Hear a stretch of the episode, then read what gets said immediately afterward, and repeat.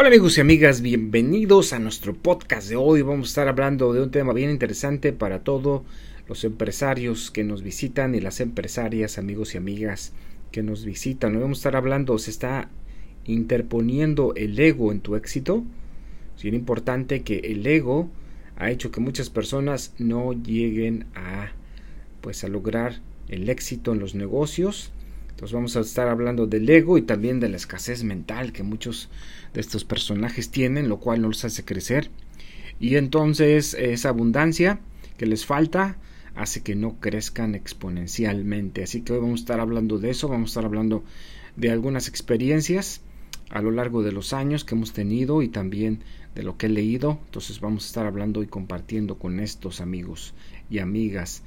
Así que hoy vamos a estar hablando de eso. Se está interponiendo el ego en tu éxito. Vamos a ver si está haciendo y cómo puedes cambiar. Hace muchos años leí un libro de Dan Kennedy y él decía que tenía una ruta de vender libros y enciclopedias cuando empezó como vendedor, como hemos empezado todos, ¿verdad? Este o muchos, ¿verdad? Vendiendo de casa en casa, saber lo que es tener que vender para comer, y vivir de comisiones. Y él, él decía, ¿verdad? Una vez que en cierta ocasión eh, llegó a una, como una tienda, ¿verdad? En un tipo de aldea cerca ahí de, de Ohio y dice que la persona llegó y dice, a ver qué traes. Y entonces empezó a ver todos los libros nuevos que traía. Y entonces empezó a decir que cada libro era caca, es caca, caca, caca, con otras palabras en inglés, ¿verdad? Dice, no, todo esto es puro caca.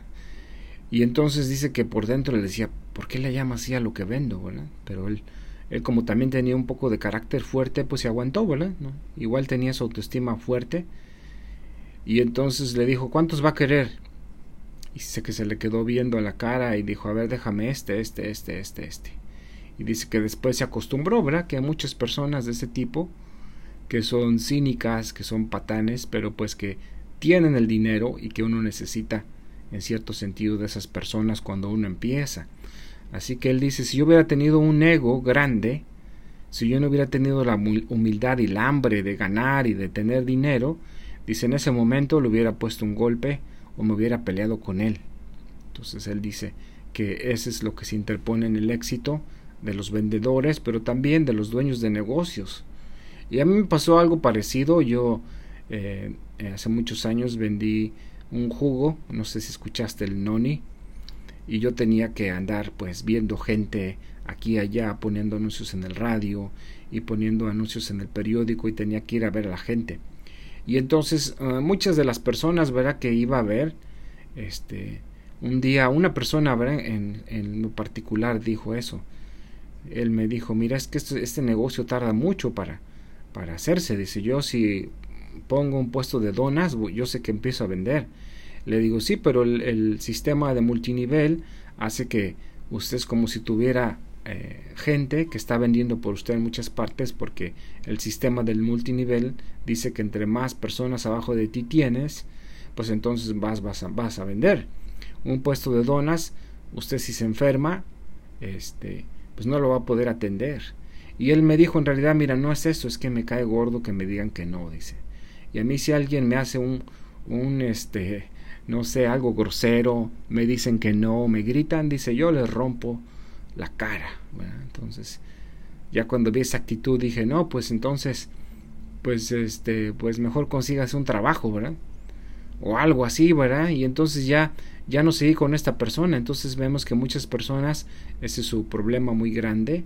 De hecho, es una característica de los que vendemos, que aguantamos mucho de hecho es una algo que yo aprendí, ¿verdad? Con mis hermanos siempre de que pues yo era el más pequeño, tenía que calmarlos y entonces me ayudó mucho porque tenía que ser chistoso, me tenía que salir por la tangente para no hacer caso. Entonces es una de las cosas que a los vendedores les ayuda mucho salirse del tema o que les dé risa cuando alguien diga tontería y media. Entonces hay que aguantar vara, como se dice en México, o aguantar los varazos, ¿verdad? Que, que vienen de eso. Entonces es bien importante, amigos y amigas, que el ego no se anteponga ante tus ventas. Va a haber gente, pues que cuando empiezas, ¿verdad? Uno no puede, pues escoger a tus clientes, eso ya pasa con el tiempo.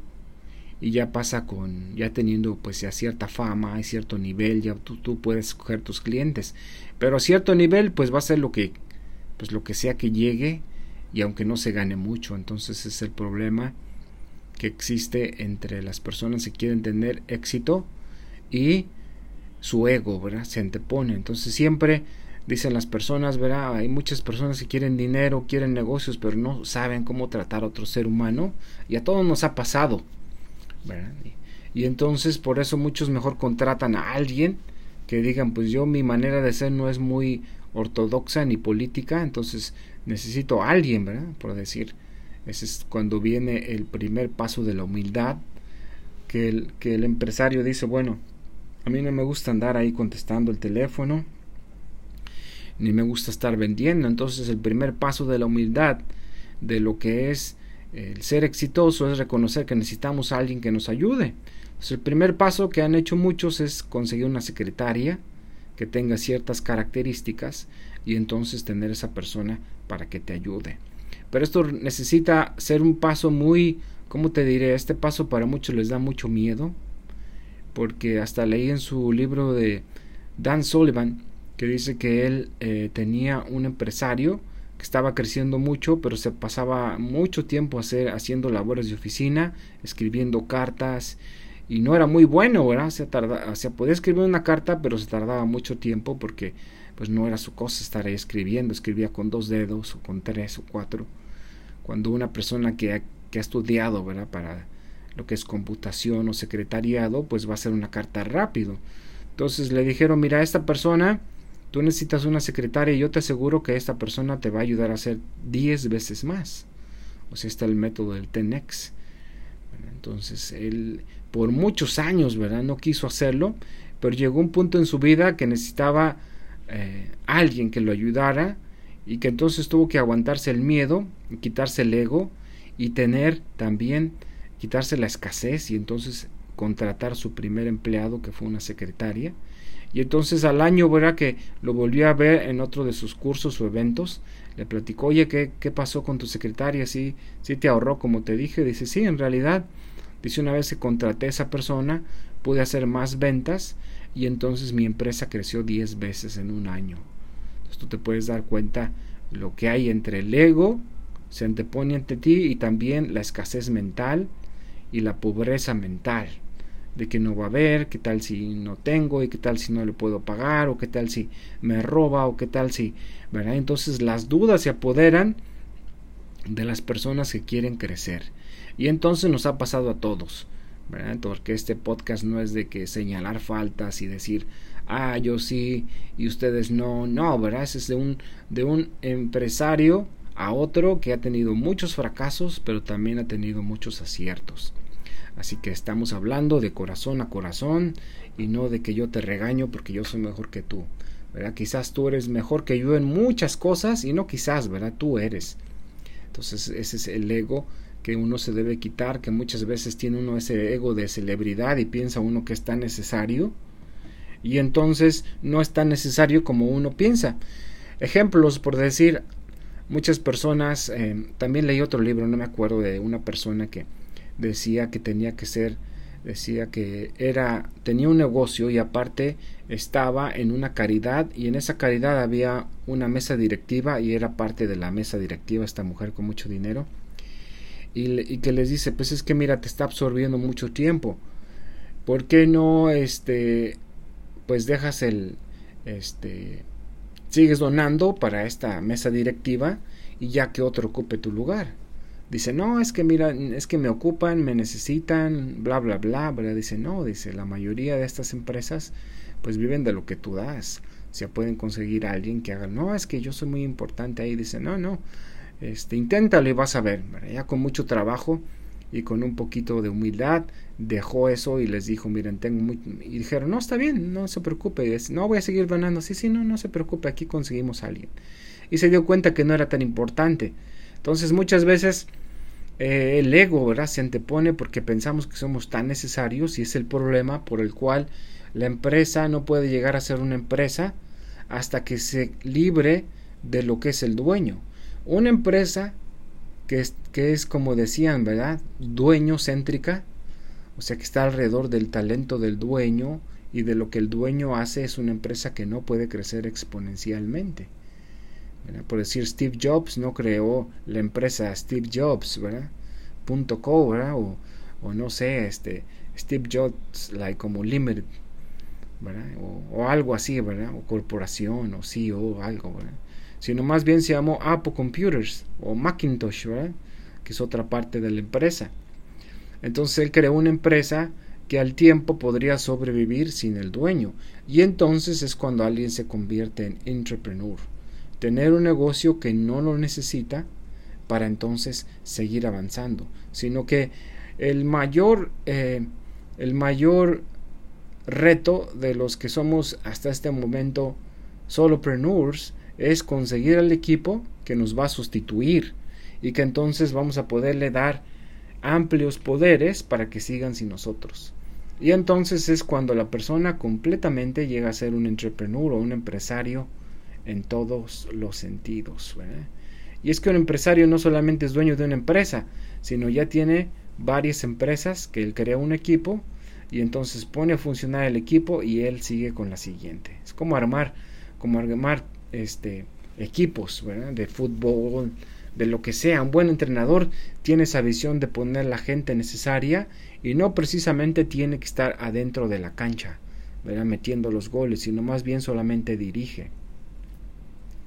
Y entonces esto lo consiguen las empresas grandes, ¿verdad? Que siempre tienen equipos y entonces pagan a la gente y no tienen que estar ahí, ¿verdad? Por decir, pensando ahorita en el equipo de, de muchos equipos, ¿verdad? Estaba pensando ahorita en el señor Vergara que su sueño era comprar las chivas, ¿verdad? Y hasta que lo logró, le decían que era imposible y entonces logró un equipo fuerte, construyó un estadio, pero no tenía que estar ahí adentro del estadio jugando, ¿verdad? Con el equipo, sino más bien era el visionario. Así que hasta ese momento uno llega ya, se libra del autoempleo completamente y llega uno a una posición de lo que es empresario. ¿verdad? Es, son pasos que como ah, cuando uno va creciendo, ¿verdad? Como dicen este, los dolores del crecimiento. Y ha habido muchas personas que crecen muy rápido. Yo me acuerdo amiguitos que tenía que crecían muy rápido en la, en la secundaria. Tenían muchos dolores y muchos calambres siempre. Porque estaban crece y crece y crecieron muy altos. Entonces eso le pasa a las empresas. Pero también es un proceso de crecimiento para lo que es el autoempleado, el solopreneur, ¿verdad? O el sole proprietor. Y es por eso decíamos que en un año el 50% ¿verdad? se retira. Yo creo que este año que hubo la pandemia subió como hasta 75-80% de todas las personas que habían empezado negocios fracasaron. Y entonces decíamos, es una combinación entre ego y una combinación entre escasez mental. Y también la otra es falta de confianza y precisamente son dudas y el miedo que a la gente no los, no los hace pues crecer. Y el no crecer es tener miedo al fracaso. Y entonces el que tiene el miedo al fracaso no va a poder avanzar. Y decíamos, es como tú te comuniques contigo mismo. El empresario hace experimentos, ¿verdad? Y entonces cuando estos experimentos no logran el resultado que uno quiere, pues sigue uno al siguiente. Es como por decir, eh, Starbucks. Muchos años ha abierto muchas tiendas y cuando hay crisis cierra otras tiendas. Eso no quiere decir que fracasaron, sino más bien experimentaron en un lugar y al ver que ya no hay lo que se necesita para poder tener un negocio en esa zona, pues simple, se cierra la tienda y adiós. Pero muchas veces decíamos, los empresarios, los entrepreneurs tenemos un ego muy grande y entonces el ego nos dice, no, yo voy a estar aquí. Y este es mi lugar y aquí voy a estar. Y está viendo uno que no hay clientes, que no hay dinero, que la familia se está desesperando, la esposa o el esposo se está desesperando, los hijos se están desesperando porque el papá o la mamá está metido en un negocio que solamente lo quiere levantar por ego. Pero cuando el mercado te está diciendo ya no hay dinero, ya no hay negocio, lo único que tienes que hacer es ser humilde y entonces cerrar las puertas de ese negocio y aceptar la derrota. Entonces él, él este, no que muchos dicen es que hay que ser buen perdedor, pero es que no es, no es la de ahí. La cuestión es reconocer que todos son experimentos. Entonces, más bien que decir soy buen perdedor, decir soy buen experimentador. Pero en cierto sentido sí, hay que reconocer la derrota y entonces decir, bueno, fue una batalla, pero no la guerra. Y entonces es lo que hace que la gente como Starbucks abra tiendas, pero cuando a veces hay recesiones, yo pienso que este año muchas tiendas de Starbucks se van a cerrar en muchas partes de los Estados Unidos, como lo han hecho en otros lados. De hecho, muchas tiendas han cerrado, estoy seguro que hasta Walmart por ahí va a cerrar una que otra tienda, porque ahora están vendiendo más en línea que lo que están vendiendo en tiendas, porque la gente quiere que ya todo le llegue a su casa. Y entonces otra de las cosas, ¿verdad? Los trends o las tendencias se convierten en lo que es la realidad, o sea, la lo que se está viviendo, lo que es el mundo, lo que es la actualidad y la moda. Y entonces, primero sí era tendencia, pero ya cuando se concibe no como tendencia, sino como lo que la gente espera, entonces hay que cumplir con las expectativas de la gente. Y el ego otra vez, ¿verdad? Hace que muchos, este, no sé, a veces es el ego, quizás ya se cansa la gente de tener éxito y entonces a veces el ego dice, no, es que yo aquí este es mi negocio y no lo voy a dejar. Le pasó a lo que es la empresa, ¿verdad? ¿Cómo se llamaba esta? Que se rentaban, ¿verdad? Blockbusters. Ellos sabían que venía y todavía adoptaron lo que es el CD player o el reproductor de discos compactos y los DVDs y los Blu-rays, pero ya cuando empezó el streaming, entonces ellos pudieron haber comprado lo que es Netflix, pero rechazaron la oferta y dijeron por su ego, no, este es un negocio y aquí vamos a estar. Y entonces el ego hizo que esa empresa que valiera tanto, pues se fuera al olvido. Lo mismo le pasó a Yahoo. Era una empresa que valía tantísimo dinero Google. Le vendían el algoritmo de Google a lo que era Yahoo, pero Yahoo dijo no, no los necesitamos, tenemos esto. Pero entonces Google siguió.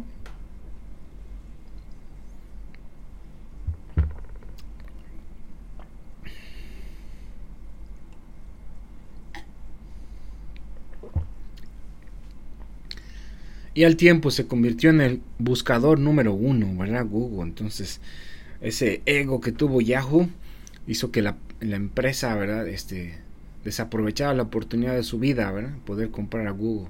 Pero en general así es el ego, ¿verdad? Hace que muchas personas fracasen y no vean lo que es la realidad. Pero nos pasa a todos, ¿verdad? Todos tenemos ego. el ego depende, a veces el ego es muy grande o muy pequeño, pero todos tenemos un ego. Entonces a veces hay que tragarse el orgullo y reconocer cuando un mercado nada más no está, pues, ¿cómo les diré? Pues no se compra, no lo quieren a uno o ya cambió. Entonces, es bien importante, Yo hablé acerca de Thomas Edison cuando se metió a fabricar, él quería fabricar acero, ¿verdad? Y hacer el ore o el mineral de donde se saca el acero y crear un proceso, pero era muy caro. Era un lugar que él no sabía nada y solamente perdió dos millones de dólares. Pero perdió dos millones de dólares cuando la gente hacía un dólar por día, ¿verdad? De trabajo. O sea, era muchísimo dinero. Y entonces se dio cuenta que por ahí no era. Le pasó a la coca y le pasó a Starbucks. ¿verdad? Starbucks quiso meter vino en muchas tiendas en Estados Unidos y pues la gente no veía eso como un bar, sino más bien como un café. Entonces eso era lo que ellos metieron. Pensaron, pues ya tenemos a los clientes, meter eso, pero no debían seguir su nicho y su nicho era el café y entonces perdieron mucho dinero y tuvieron que decir, bueno, parece que nuestro nicho es el café, ¿verdad? Pero ellos aceptaron, eh, se tragaron su orgullo y el ego, el ego no los permitió seguir perdiendo dinero. La Coca-Cola también le pasó lo mismo, quiso vender vino, vio la oportunidad y empezó a hacer su marca y quererlo vender y también se dieron cuenta que su nicho eran las gaseosas, no el vino. Así que amigos y amigas, son las lecciones que tenemos cada uno de nosotros para pensar en qué momento el orgullo no nos está dejando dejar avanzar, ¿verdad? El orgullo es, es como, como estaba leyendo apenas de los, de los eh, atletas griegos que en la antigüedad, ¿verdad? Si las Olimpiadas, ¿verdad? Eh, y todos esos juegos del istmo ahí en Grecia, fueron los primeros atletas que empezaron a correr distancias largas y dicen los, los este, algunos escritores de aquel tiempo que los, los atletas corrían desnudos completamente, solamente se ponían aceite de, pues, de diferentes cosas y entonces corrían y corrían. Entonces corrían desnudos precisamente porque no querían ninguna prenda de vestir de aquel tiempo que eran muy pesadas y que traer peso extra les hacía ¿verdad? que ellos pudieran perder la carrera. Y aún ahora, ¿verdad? las Olimpiadas, todos los shorts y las cosas que se ponen es solamente para taparse, pero no para impedir, ¿verdad? Que sea muy pesado. Así que tenemos que ver cuáles son los pesos y el peso más grande de los eh, dueños de negocios y los empresarios es el peso del ego. Así que no dejes que el ego te empiece a perturbar la visión, ¿verdad? Que te endioses contigo mismo y entonces pienses que eres infalible, que ya eres un semidios y es cuando viene la caída fuerte y dolorosa. Lo mismo le pasó, ¿verdad? Yo oí, no sé si fue chisme o fue la verdad que Televisa también se le ofrecieron acciones de lo que es Netflix y dijo que no. Y ahora, ¿verdad? Su empresa está yéndose pues muy muy profundo. Los noticieros de esa empresa han bajado mucho la gente ha perdido mucho credibilidad en esa empresa. Y entonces pues todavía hacen contenidos y cosas así pero ya no es la empresa que una vez fue hace como 20 o 30 años. Entonces el ego no permite a la gente ver lo que viene. Lo mismo, lo mismo le pasó a Kodak entonces ellos estaban tan metidos en su empresa de lo que es films y lo que son películas y estaban tan metidos que cuando sacaron la primer cámara, la inventaron, gastaron mucho dinero y era una cosísima, ¿verdad? Que, que, abarcaba como medio cuarto. Y cuando los dueños de la empresa dijeron, no, pues esto no, ¿verdad? Esto no va a funcionar y entonces dejaron que otras empresas hicieran cámaras y estas cámaras eventualmente sacaron o los mandaron a la bancarrota. ¿verdad? Después pues se compuso la empresa, pero nunca se levantó de ese golpe porque no veían las tendencias y se durmieron en sus laureles. ¿Por qué? Por el orgullo otra vez. Así que date cuenta en qué momento ahorita de tu vida tienes el orgullo que no te deja avanzar. Y la otra que estés, yo escuché apenas un podcast del señor Beth David. Este es un señor que tiene un podcast en iTunes y también tiene un canal de YouTube y él lo estaba entrevistando Luis House y él dice que muchas veces, dice, él tenía un amigo que llegó a los 55 años de edad. Y dice, tuve que llegar a los 55 años de edad, o sea, la edad del switch de, de la humildad. Dice, muchas veces peleé por ser número uno en muchas empresas y lo llegué a ser, pero reconocí que ese no era mi número.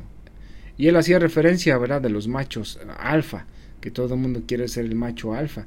Dice, en un equipo no todo mundo va a ser el macho alfa. Es decir, no todo en un equipo va a ser Ronaldo o Ronaldinho, Cristiano Ronaldo o cualquiera, ¿verdad? Todo el mundo quiere ser Messi. Yo me acuerdo cuando jugaba ya en, en unas canchas o en la calle, todos mis amigos, cuando yo lo único que tenía las, los pies muy, ¿cómo les diré? Muy, muy, este, muy torpes este como que no yo veía a la gente verdad que ya tiene esa facilidad que sus pies es como si fueran sus manos y suben el balón y hacen cosas no mis piernas fueron no sé como muy torpes para este eh, este deporte pero era muy bueno de portero. Entonces de portero no me dolían los balonazos no le tenía miedo al balón entonces eh, siempre me tocaba ser portero. Pero lo que yo notaba es que siempre todo el mundo quería hacer gol o sea todo el mundo se subía allá arriba y de repente se descolgaba alguien y pues me metía el gol porque se necesita siempre una defensa. Un portero no es nada sin una buena defensa. Y entonces yo me enojaba con ellos porque todo el mundo quería subirse a hacer su gol y me dejaban solo a mí. Entonces es comprensible entonces porque el machismo verá latinoamericano, que igual el machismo asiático es peor a veces.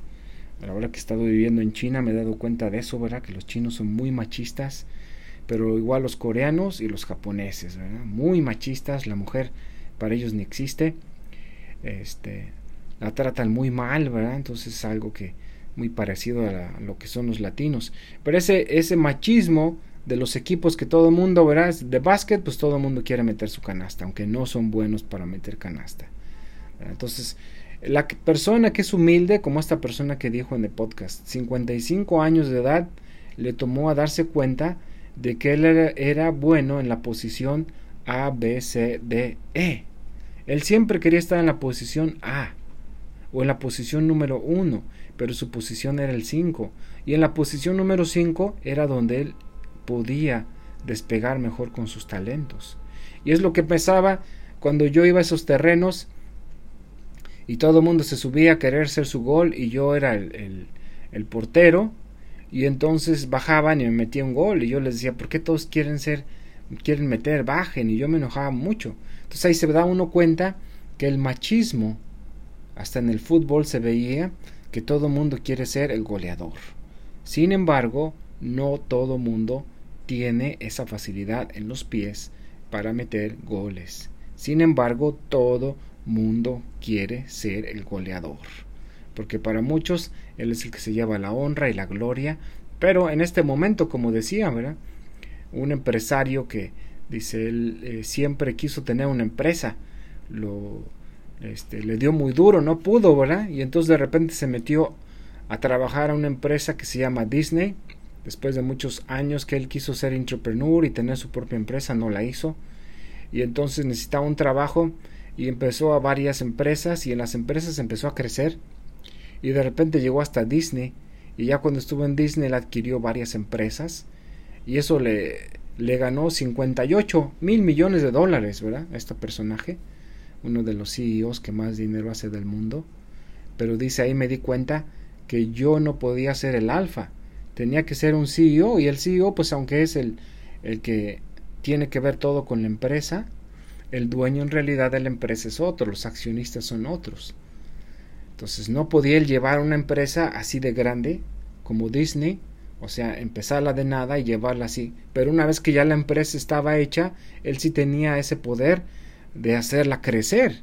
Y entonces, dice él, me tomó 55 años darme cuenta que mi posición nunca debió ser la, el A, ¿verdad? O el macho alfa, o el número uno, sino más bien la posición 5.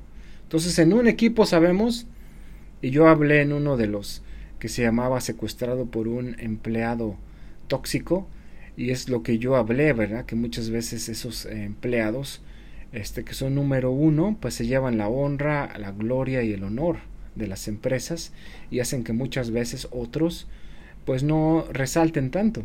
Y decíamos, empresas y equipos grandes como España y Francia han obtenido mundiales trabajando como equipo, ¿verdad? También Alemania, sin muchas figuras, como equipo y como selecciones han logrado tantísimo porque cada jugador toma su posición y hace lo mejor que existe en su posición para entonces ser un equipo y entonces pasar la pelota y dejarle que el que puede meterla la haga. Cuando todo el mundo quiere meter la pelota, entonces es un caos, como el que yo experimentaba en esos equipos llaneros cuando yo jugaba ahí cuando estaba joven, ¿verdad? Tenía unos 15, 17 años. Y entonces es el poder que tiene, por decir un coach, ver cuál es tu posición, ver cuáles son tus, tus atributos y ver entonces en qué posición de tu empresa tú te debes colocar. Entonces muchas veces yo he hablado en esto del coaching, que he estado eh, ya varios años aprendiendo lo que es redes sociales, ahora estoy más metido en lo que es desarrollo personal, ya que es la manera que he estado creciendo por los últimos, pues no sé, 13, eh, 16 meses de, de, mi vida. Y a pesar de esta pandemia sigo hacia adelante. Y entonces lo que aprende uno, que hay muchas cosas que uno va a carecer, que uno no tiene, y entonces por eso necesita uno un equipo. Y ese equipo uno, uno debe ver, a ver, ¿qué es, ¿para qué soy bueno? Y entonces eso pasa cuando te comes el orgullo y el orgullo no se interpone entre tu éxito. Entonces quitas el orgullo y dices, bueno, quizás en una empresa yo no soy bueno para esto, pero voy a buscar las personas que me van a sustituir y que son mucho mejor. De hecho, una vez yo escuché un podcast hace como en el 2007 de lo que es este no fue un podcast, fue un seminario, ¿verdad? De Jay Abraham. Y una persona dice es que ha hecho varios negocios grandes y él era el dueño de la asociación de, de terapistas o masajistas de los Estados Unidos, una de las más grandes, y creó un sistema para apoyarlos y tener seguro y todo eso. Y dice él que quería seguir subiendo, era número uno, porque había otras más grandes y quería llegar hasta lo más alto y entonces dice que quería hacer más dinero mientras servía a más personas. Y cosas que escuché de él que me, se me quedaron es I want to serve decía quiero servir más clientes él no decía es que quiero tener más dinero para ser un dios y que todo el mundo me respete y me vea no. Él decía yo quiero servir más personas y yo sé que tengo esto pero qué es lo que necesito entonces esta persona pagó 25 mil dólares para entrar a este seminario que yo nada más lo escuché yo no lo pagué en ese tiempo, ¿verdad? Entonces, él entró, se metió ahí a la silla caliente o al hot seat y entonces dijo, estas son mis metas. Y una de las cosas que él dijo, dijo es que yo me rodeo de gente que es más lista que yo.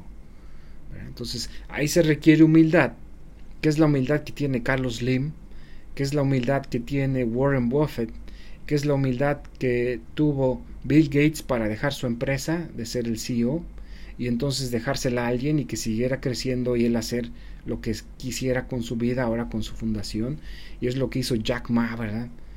Dejar la empresa y entonces dedicarse a lo que él quiera, verá quizás otras empresas o iniciar otras, ser un inversionista en negocios pequeños y entonces dejar que su Alibaba Group.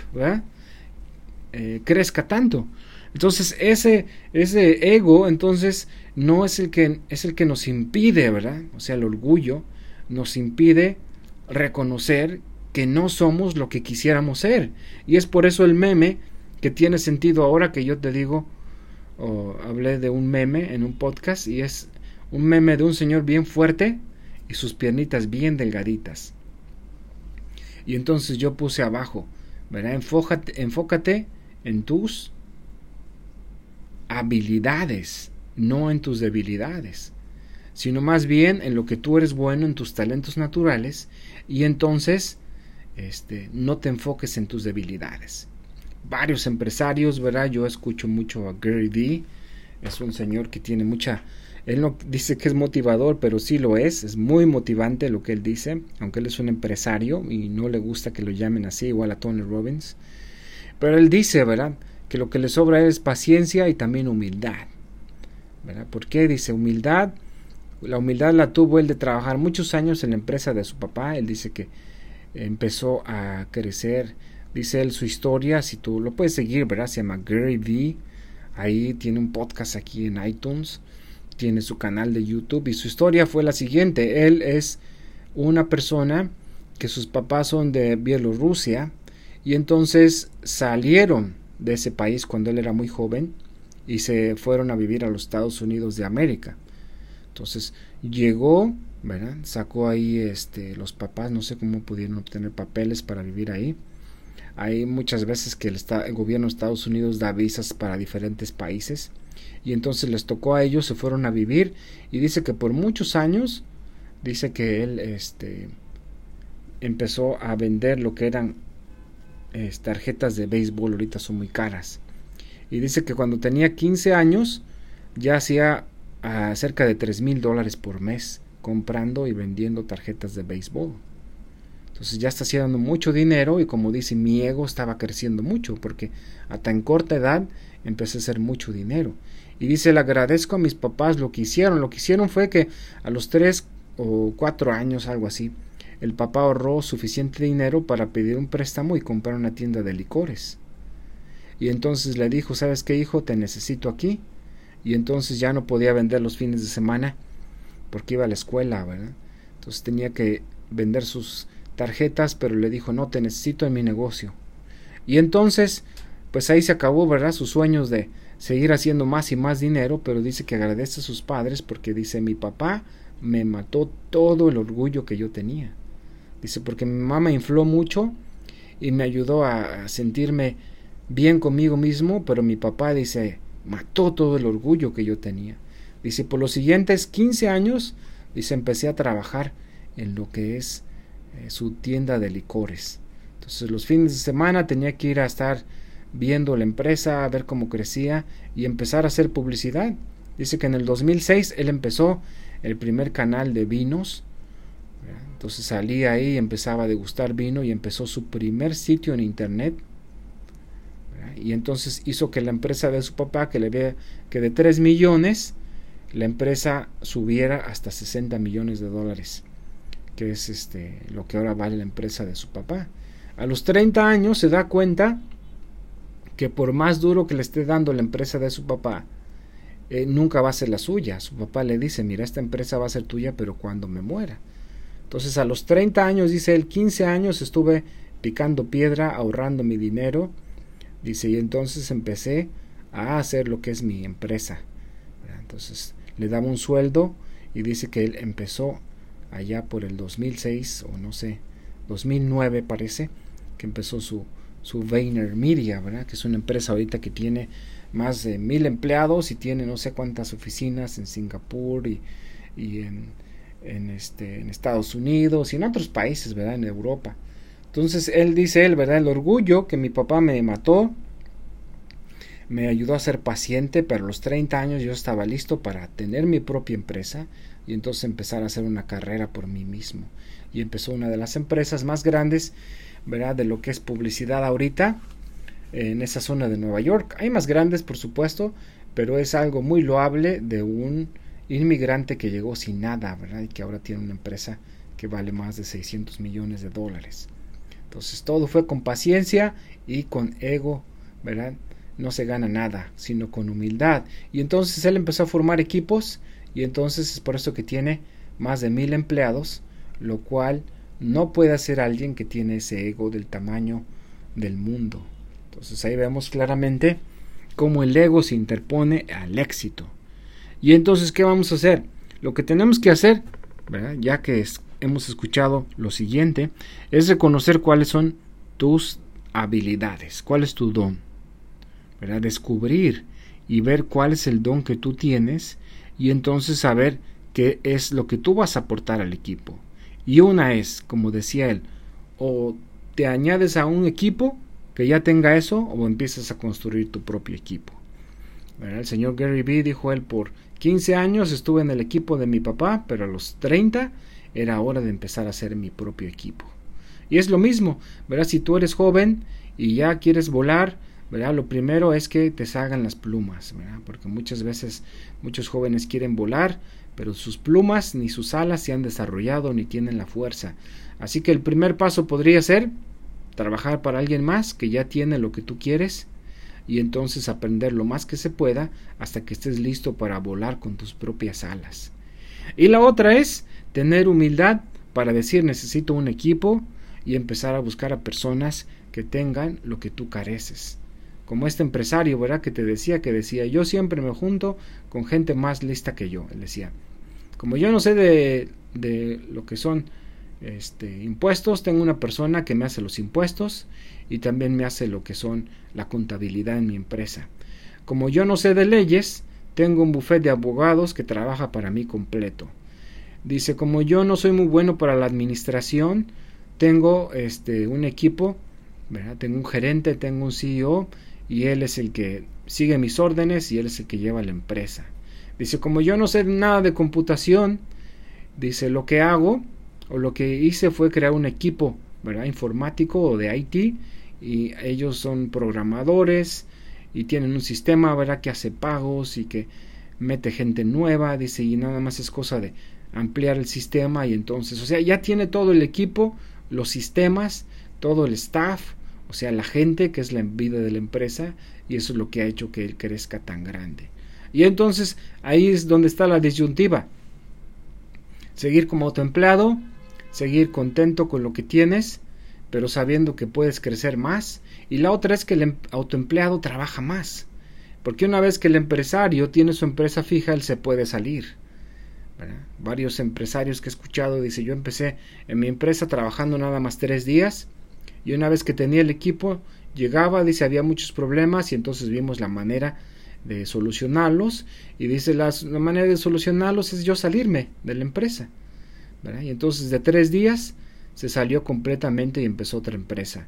Entonces dejó un CEO, que es un chief, um, o sea, el jefe, ¿verdad? el gerente de la empresa, que es el CEO. Y entonces eh, crear pues lo que es departamento de marketing, o sea, una persona específica, el departamento de contabilidad, el departamento de recursos humanos, y entonces todos esos sistemas hacen que una, una empresa sea un sistema, que lo único que necesita es pues un producto para vender y entonces que ese producto esté pagando los sueldos de todo el mundo. Y entonces así es como han crecido empresas. De hecho, así es como Carlos Lima ha creado empresas la historia dice que desde pequeñito, ¿verdad? Su papá le enseñó, siempre lo tenía ahí en, en sus tiendas, porque los libaneses que llegaron a México, todos esos inmigrantes, traían muchas ah, ideas de negocios muy buenos, ¿verdad? Eh, los judíos, los libaneses, pero ahorita los asiáticos ya se los pasaron. De hecho, el dinero en China ahorita es el país que entre Estados Unidos y ellos son los que manejan más riqueza pero de, en aquellos tiempos, verá, los libaneses eran los número uno y los judíos en esa parte de México. Entonces el papá lo tenía siempre y le enseñó siempre a ver los números, le enseñó administración, le enseñó marketing, todo lo que tenía que aprender para que entonces se convirtiera en un entrepreneur o un empresario que crea empresas. Y ahorita en Latinoamérica y lo que es en México es una de las personas que más dinero tiene y más empresas tiene en todo el mundo. Así que la humildad te permite ver que no eres un todólogo, que no eres un hombre orquesta, que tienes que delegar, que no tienes que ser un micro... La palabra en inglés es micromanager, o sea, una persona que está manejando todo, o que está administrando a las personas y cada movimiento que ellos hacen, sino más bien ve cuál es su talento, los coloca donde es su talento y entonces como un coach profesional no tiene ni que estar en la cancha, sino más bien solamente dar direcciones. Pero el entrepreneur grande va más allá, puede meter otro coach y entonces dejar que ellos eh, tengan éxito por ellos mismos. Así que esta es la plática de hoy amigos y amigas. Y a todos nos ha pasado, ¿verdad? No es para que duele, ¿verdad? En, en el sentido de que el, orgullo duele, como decíamos, es una, este, el orgullo es la inflamación de, de, del ego, ¿verdad? Es la glándula del ego, ¿verdad? Que se nos sube y entonces nos permite ser muy picados, ¿verdad? Y eh, muchas veces, no, es que quiero ser competitivo, bueno, pues es competitivo, pero entonces lo más importante es ser un coach, ver quiénes son las personas que eh, no tienen lo que tú tienes y entonces crear un equipo. Y una vez que creas un equipo, entonces creas personas que van a crecer contigo. Muchos dicen, no, es que yo no les quiero enseñar lo que sé porque qué tal si se quieren hacer su empresa. Y está bien, ¿verdad? Si alguien crece, llega a ser grande, lo más importante es decir, ¿sabes qué? Pues yo lo hice o yo lo descubrí. ¿verdad? Muchas empresas así le han hecho, han descubierto muchos, muchos talentos grandes, pero tienes que saber dos cosas. Que de los empleados siempre va a haber el empresario, que va a haber todo para hacerlo él mismo, pero eso solamente es el 5%. ¿verdad? El 95% siempre va a estar feliz de recibir un sueldo, de estar recibiendo un cheque semanal y tener la esperanza de que algún día se jubile de tu empresa ya no tenga que trabajar. Así que no te preocupes por eso, solamente el 5% de esos empleados. Otra cosa que hace ¿verdad? Eh, Brian Tracy, él dice yo siempre, y también lo hace el señor Chet Holmes, que tiene una empresa que se llama Holmes International, él se murió, pero le heredó su hija. Y él dice, ellos dicen siempre, yo siempre estoy investigando cuánto dinero ganan en la industria gente como la que yo tengo. Dice, porque los vendedores, los CEOs que yo tengo, a mí me hacen ganar millones. Dice, y yo no los voy a perder por 20 mil o 50 mil dólares más que les pague por año. Así que yo siempre, dice, estoy a la vanguardia, saber cuánto les están pagando mi competencia para que no me roben a mis mejores empleados. ¿Verdad? Esas empresas de headhunting, no sé si ha escuchado, esas empresas lo que hacen es hablan a la gente y les dice, mira, hay una empresa que necesita tu talento y te vamos a pagar lo doble o quizás más o algo así. Entonces él dice, siempre estoy investigando cuándo le está pagando la competencia para que yo sea siempre el que les esté pagando mal, más, ¿verdad? No mal. Así que entonces él dice eso, otros dicen es, la otra es ver qué es lo que quieren y entonces dárselo. El señor Gary Vee dice, muchos de mis empleados, siempre yo quiero saber cuál es su, pues su afición en la vida, dice, y todos mis eh, empleados yo los sigo en sus redes sociales y yo me doy cuenta que si su familia es su vida, voy a hacer lo que sea para entonces eh, permitirles que ellos tengan tiempo para su familia. Dice, si uno de mis empleados el viernes tiene el recital del niño en la escuela, pues le voy a decir, mira, vente a trabajar en la mañana y después en la tarde te vas a verlo. Dice, así los voy a tener más tiempo y más leales que hasta puro dinero. Así que esa es una de las maneras que los empresarios hacen, ¿verdad? Crean bonos, empresas como eh, Walmart crean lo que es el empleado del mes, y siempre están dando bonos de productividad y bonos de esto y bonos del otro. Y eso es lo que les permite, ¿verdad? Llegar al tamaño de lo que se han convertido. Así que amigos y amigas, está el ego interponiéndose entre ti y lo que es tu, tu empresa, tu éxito.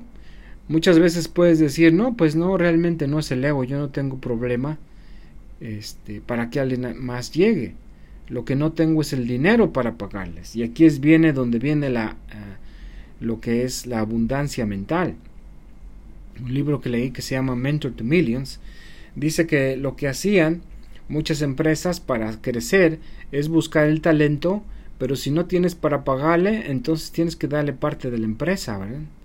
Entonces, no sé, el 10% de acciones, algo, ¿verdad? Que la gente quiera venir a trabajar para ti y entonces dejar donde están. Entonces, cuando alguien tú le dices, mira, voy a empezar esta empresa y si crece, tú vas a ser el dueño del 10%. Es muy diferente que decirle, ¿sabes que Te voy a pagar tanto, no tengo. Y entonces el crecimiento exponencial en las empresas viene cuando el dueño también tiene abundancia y entonces está eh, o es capaz, ¿verdad?, de compartir este, su dinero con estas personas. Y yo te lo platicaba de esta empresa, ¿verdad? Que quería meter un rapero para que eh, se llama Celsius, la compañía, y esta empresa tenía, este, es dueña, ¿verdad? De esta bebida energética que se vende en muchos países ahora del mundo. Apenas la vi que también lo venden en China y en otros países. Pero en aquel tiempo estaba la empresa creciendo, estaba como un startup, apenas iniciaba, pero ellos querían crecer exponencialmente y dice que visitaron a lo que es el manager de este rapero. Y le dijeron, mire, es que queremos que eh, somos de la empresa Celsius, es una bebida, bla, bla, bla. Y queremos hacer una propuesta con él. Y dice, pues él, para salir en un comercial y anunciarse, él cobra más de un millón de dólares. Así que si van a este, tener un millón de dólares, pues vengan, si no, ni le quiten su tiempo. Y entonces él le dijo, ¿verdad? Pensando crecer exponencialmente. Dices que mira, él con nosotros va a ganar millones y va a ser por todo el tiempo que la empresa viva, no solamente un millón y nos vemos. Y entonces ahí se dio cuenta, ¿verdad? La empresa estaba dispuesta a dar 10% de la empresa a este rapero. Y era entonces lo que ellos de todos nos tiene que pagar uno de marketing, ¿verdad? Empresas como Coca-Cola invierte el 20% de su presupuesto. Y entonces la empresa le ofreció este contrato donde él iba a anunciar en todos sus conciertos eh, su bebida y entonces el siguiente concierto fue un concierto muy grande en Nueva York y entonces pusieron de estos pancartas y banners y lonas ¿verdad? de la empresa y entonces empezaron a vender el producto, también dar pruebas y fue un amplio éxito y la empresa es muy muy muy grande porque estaban dispuestos a crecer exponencialmente. Y lo que he platicado la manera más fácil ahorita, cuando tú tienes, este, no tienes miedo, no tienes orgullo y te quitas lo que es la escasez mental, es compartir tu empresa o quizás dar comisiones a lo que son los que son ahorita pues los influencers, ¿verdad? O sea, de la noche a la mañana, personas en TikTok, en, Instagram, en YouTube se han convertido en número uno, ¿verdad? Hasta en Facebook a pesar de que han controlado mucho el algoritmo. Entonces, de un día para otro, de un mes para otro, de un año para otro, alguien se convierte, pues, en un influencer y esos influencers tienen millones de seguidores. Entonces lo que puedes hacer es si ves que eh, tiene, no sé, las cualidades que tú quieres, llega al mercado que tú quieres llegar, entonces hacer una alianza estratégica donde tú le dices, mira, no tengo dinero, pero de todo lo que gane, verá, tú vas a ganar este porcentaje nada más por estar anunciando mi producto y mi servicio. Entonces, una vez que haces una asociación, empiezas a crecer exponencialmente usando gente que ya tiene todos los ojos. Y hay muchos youtubers grandes y otros que van en camino a crecer y que todavía no tienen mucho dinero, pero si tú llegas y les hablas de tu producto y tu servicio, ellos te van a decir que sí, porque la mayoría quiere tener éxito y quiere tener dinero. Así que es la manera de crecer exponencialmente usando el marketing con influencers. Y hay muchas maneras. Yo te estoy pensando en la historia de Icy Hat, la, digo mucho porque me gustó mucho esa, ese ejemplo, ¿verdad? Que usó él, que puedes usar el leverage o el apalancamiento y usar lo que es, muchos dicen, uh, others people's business o other people's relationships o las relaciones de otras personas, el dinero de otras personas para hacer crecer tu empresa. Y él hizo con Icy Hat, compraron la empresa muy, muy, este, estaba cayéndose, como ahorita muchas empresas así.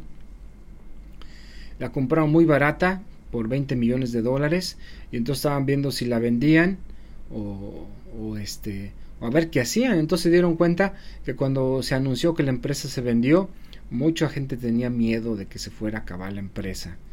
Y entonces decían, miren, es que es el único producto que nos quita el dolor. Yo padezco de artritis, de reumatismo, y he probado cualquier otra cosa. Si ustedes quitan este producto, pues mi familia, mi esposo, mi tía, mi abuelita ya no va a poder.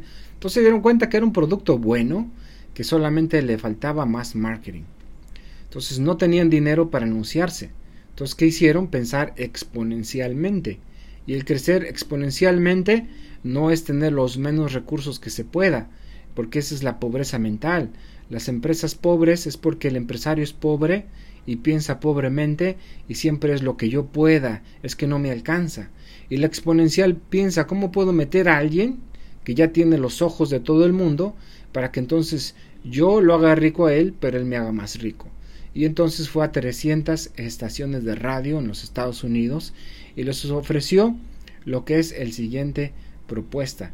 Les dijo, miren, tenemos esta empresa, este se vende en muchos lados, y eh, mucha gente le ha ayudado. Queremos hacer anuncios en las horas que ustedes tienen horas muertas. Y las horas muertas en radio son las horas donde nada más tienen una hora completa de música, porque no hay anunciante, no hay nada. Entonces, si en estas horas muertas ustedes están perdiendo dinero, si en estas horas muertas ustedes meten el comercial, porque diseñaron un comercial, ¿verdad? Donde iban a hablar media hora del IC Hat iban a meter la promoción, iban a hablar de todas las personas que les ha cambiado la vida y entonces tener esas medias horas que se usaba mucho en esos tiempos, ¿verdad? De productos y de servicios que todavía se usan, ¿verdad? Todavía cuando estaba en San Diego, hace año y medio, todavía había em, este, empresarios que hablaban de productos de este tipo en el radio y mucha gente hablaba y hacía pedidos. Entonces le dijeron, miren, cuando lleguen todos los pedidos que nos hagan por medio de ustedes, todos se van a quedar ustedes. O sea, eso se llama adquisición de clientes nuevos.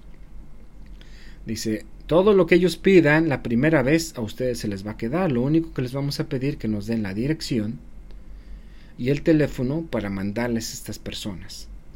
Y entonces esta empresa ya sabía cómo después de que tenían la primera venta la gente se iba a dar cuenta que sí servía y iban a pedir más y de ahí van a usar lo que es lo que es este el upselling y el cross selling que son este, tácticas de marketing para vender más. Y la otra es hacer que el cliente siga comprando y entonces lo que hacían es ofrecer a las personas una vez que tenían por primera vez el producto seguir comprando con descuento. Así que la empresa creció tanto que después una farmacéutica de los Estados Unidos mucho más grande se la vendieron por 200 millones de dólares Así que hicieron crecer la empresa 100 veces con el poder del radio. Y si tú vas a mi TikTok se llama Negocio Exponencial. Y ahí hablo acerca ¿verdad? de la historia de los negocios exponenciales, que luego voy a hacer otro podcast. Pero la radio, la televisión Y ahora el Internet y las redes sociales es el medio de crecer exponencialmente si no tienes pobreza mental. Así que amigos y amigas, ya vimos, ¿verdad?, que para hacerle en grande tienes que quitarte la pobreza mental, no pensar con escasez, porque si no tu empresa nunca va a crecer y de hecho toda esa gente que tiene escasez mental con esta pandemia, su empresa desapareció. 60% de todos los restaurantes y muchos servicios de hospitalidad en los Estados Unidos se fueron a la bancarrota y ya no van a regresar nunca según Yelp. Así que, ¿qué se está deteniendo enfrente de ti? ¿Tu orgullo? No dejes que tu orgullo deja que tus hijos no tengan un legado. Muchos hombres de, no sé, 60, 70 años han visto su vida que pudieron hacer miles de cosas, pero su orgullo no les permitió reconocer que estaban equivocados y ahora les dan un legado a sus hijos de pobreza, de tristeza y de conformismo, ¿verdad? y muchas veces de ego. Así que no le heredes a tus hijos el ego, herédales dinero y herédales un negocio que va a hacer que no anden ahí al día, ni que sean esclavos de otro, ni que los estén explotando. Así que amigos y amigas, no dejes que el orgullo, no dejes que el ego se ponga entre ti y tu éxito, ¿verdad? Sino más bien quítate ese ego, reconoce que no puedes ser el alfa en lo que es tu empresa. Si no sabes vender bien y tienes un producto muy bueno, mete un departamento de marketing. De hecho, yo me ofrezco, si tú tienes un negocio, y estás dispuesto, ¿verdad?, a compartir ganancias conmigo, yo estoy dispuesto a entrarle por darte todos mis conocimientos de social media marketing, o sea, marketing en redes sociales, de desarrollo, ¿verdad?, de estrategia, de embudos de venta, de procesos de venta que van a hacer que tu empresa crezca exponencialmente. Si no me lo crees, ve ahorita a lo que es negocioexponencial.com, descarga mi libro que no es gratis, ¿verdad? Porque si te lo doy gratis no lo vas a leer, necesitas pagar para leerlo y es muy barato, ¿verdad? Lo que te cuesta un café o menos.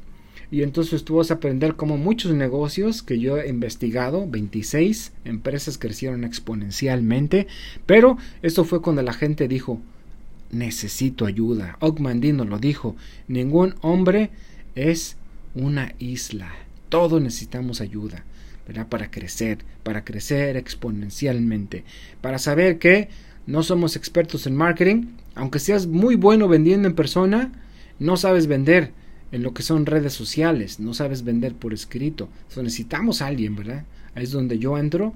Tengo mucha creatividad de marketing y mucha creatividad de anuncios, mucha creatividad para hacer cartas de venta y lo más importante es que puedo ver el potencial que tiene tu empresa y ayudarte. Así que esa es mi oferta que te hago. Si estás dispuesto a compartir tu empresa conmigo. Y si no, ¿verdad? Pues busca a alguien que le puedas pagar. Pero las personas que siempre están viendo a quién pagarle menos, ¿verdad? Son personas que no tienen planes de crecer. Siempre quieren llegar. Y cuando llegan por decir gente a mi página, publicidad en redes sociales, en Facebook, ¿cuánto cobras? ¿Cuánto es lo menos? Ahí se acaba la conversación porque yo sé que esas personas no quieren crecer, nada más están buscando no desaparecer, ¿verdad? Y estamos en esta vida para crear cosas grandes, no para crear cosas pequeñas, ni para sobrevivir, sino más bien hacerla en grande. Así que si tú quieres hacerlo, amigo y amiga, contáctame en info arroba negocioexponencial.com y podemos empezar una conversación y podemos hacer. Lo que no hacemos son startups porque tienen 99% chances de no hacerla. Si ya tienes un producto, como le he dicho, que tenga más de dos años en el mercado, que tenga su marca o tenga su patente o seas el dueño de la marca y ya tienes testimonios de personas, yo te puedo decir cómo crecer exponencialmente. Por lo menos crecer, ¿verdad? Se puede crecer 10 veces según el producto, hasta 100 veces, pero mínimo, ¿verdad? Si es una empresa grande, 15% que crezcas, no hay nada mejor, ¿verdad? Entonces, vamos a ver. Lo mínimo que puedes crecer con nuestra ayuda es 15%, pero hay empresas que pueden crecer muchísimo más. Así que contáctame y nos vemos en el siguiente podcast. Así que amigos y amigas, no dejen que su orgullo esté enfrente de su éxito. No tienen que hacerlo conmigo, pero tienen que contratar el equipo humano que tu, que tu empresa necesita para crecer y crecer en grande. Así que se despide tu amigo Frank Medina deseándote bendiciones, éxito y que vayas en este momento a negocioexponencial.com, descargues mi ebook y te des cuenta cómo 26 empresas crecieron de cero en un año al siguiente año, muchas crecieron hasta 10 y 11 millones de dólares. ¿Qué hacían? ¿Qué vendían? Ahí vas a aprender cómo. Nos vemos, amigo y amiga, descárgalo ya y nos vemos adentro. Tu amigo Frank Medina, siempre, siempre interesado en tu éxito. Nos vemos en el siguiente podcast.